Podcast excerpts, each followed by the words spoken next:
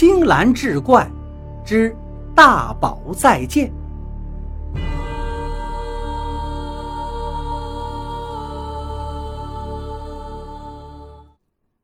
敬天一跟邱小福正在分析案情，冷不防听到外面一阵吵闹声。放开我！放开我！我要找妈妈！妈妈救我！是吕大宝的声音。砰的一声，敬天一的病房门被撞开了，吕大宝旋风一样的闯进来，二话不说就钻进敬天一的床底下。一边喊叫一边哭，坏蛋，不给你！邱小福跟敬天一不知道发生什么了，只见吕大宝的小妹夫跟一个警察满头大汗的也追了进来，往床底下就钻。大宝，求你了，把糖盒给我们吧！糖盒？邱小福闻听灵机一动，我来，我来，你们先出来。因为床底下空间太小，吕大宝的小妹夫跟警察只能先退出来，看看邱小福。不知道这个姑娘葫芦里卖的什么药。只见邱小福拍着床，对床底下的大宝说道：“大宝，大宝，我要吃糖，我要吃糖，我要吃绿色的糖，你给我吃好吗？”果然。吕大宝一听，探头探脑的从床底下往外爬了。好，我给你吃绿色的糖。嗯，绿色的是秋秋的，黄色的是天天的，红色的是妈妈的。警察跟小妹夫一见，做事要去抢糖盒，邱小福连忙使眼色，让他们千万别动。吕大宝给大家分完糖之后，又把那个糖盒。小心地放进口袋里，还紧紧地捂着，生怕他小妹夫跟警察再抢走。邱小福忽然一指窗外，故作惊奇地说道：“哎，大马！”吕大宝是有样学样，也两手一指窗外：“哎，大马！”敬天一赶紧趁机从邱小福的零食袋里也拿出了一盒糖。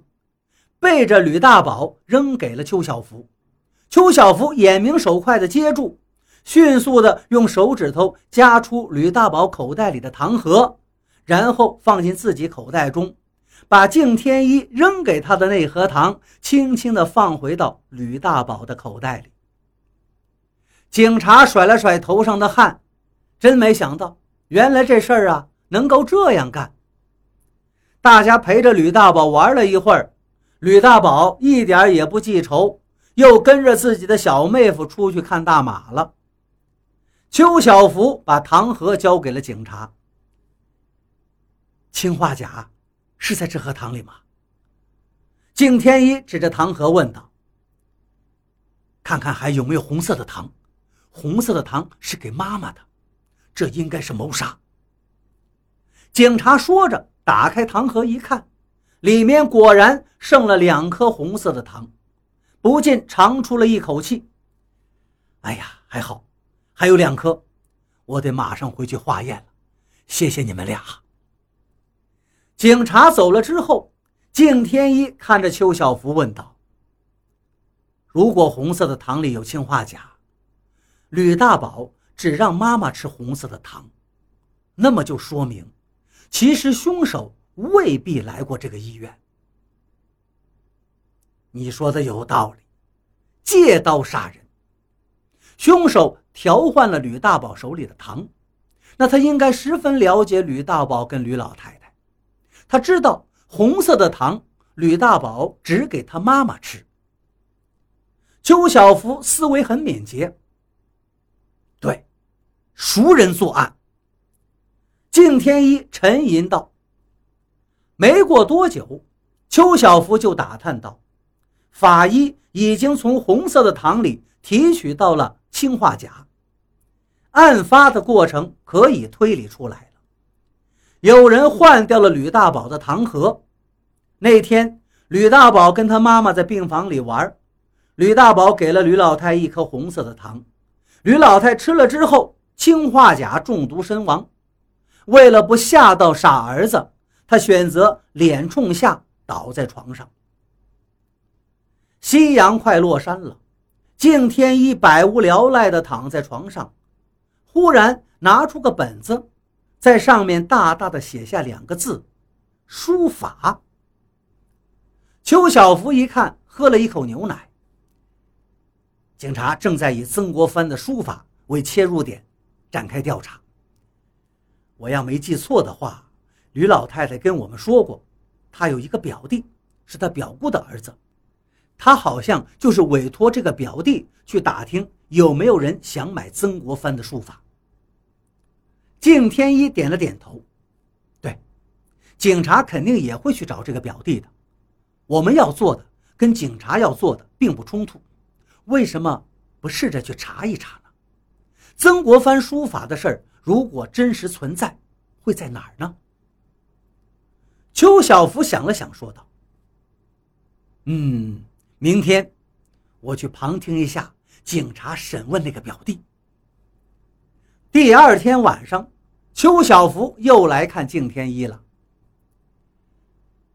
我今天梳理了一天，敬天一寂寞坏了。如果曾国藩书法真的存在，那么吕家在解放之后，又是打土豪分田地，又是抄家破四旧，那么就有可能是掘地三尺，沙里淘金。怎么可能会不被找到？这里面有猫腻呀！听了他的话，邱小福喝了一口水，道：“你的说法呀，跟杨向道一样。杨向道呢，就是吕老太家的那个表弟。他信誓旦旦地说，都传说吕家有曾文正公的书法，但是没有一个人见到过这个作品。杨向道说。”因为这个书法作品太珍贵了，所以吕家一直都把它藏得很好。吕老太太委托他物色买主，他也很兴奋，觉得终于可以一睹曾文正公书法的庐山真面目了。可是呢，吕老太太死得很突然，并没有把实物交给他，也没告诉他东西到底藏在哪儿。杨向道啊，遗憾的都快哭了。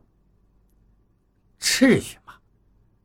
听到这儿，敬天一一脸嫌弃。你们确定他说的话都是真的吗？邱小福两手一摊，虽然没有证据，但我们都认为他说谎。敬天一立刻来了兴致，什么意思？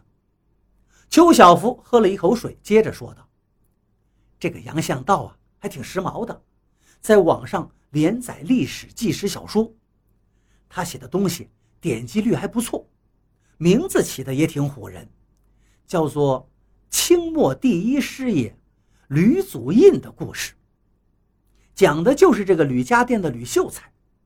但说实话呀，吕家的家谱都被烧了，他这个东西只能当成小说来看。在这部小说里，曾文正公一出生，身边就有这个开了挂的吕秀才。吕秀才从开始就跟在曾文正公身边，给他出谋划策、定国安邦，功劳比天都大。曾国藩家书有一半都是他写的。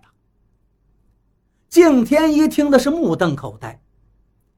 这个杨向道啊，最近还在重写吕家家谱，网上都追溯到吕不韦了。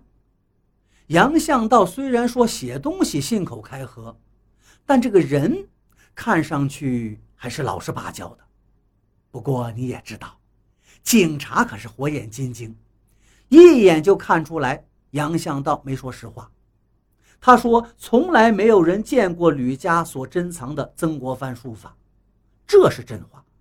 但是他接下来又说，吕老太太没给他食物，也没告诉他书法藏在哪，这就有问题了。不过呢，警察也没有戳穿他。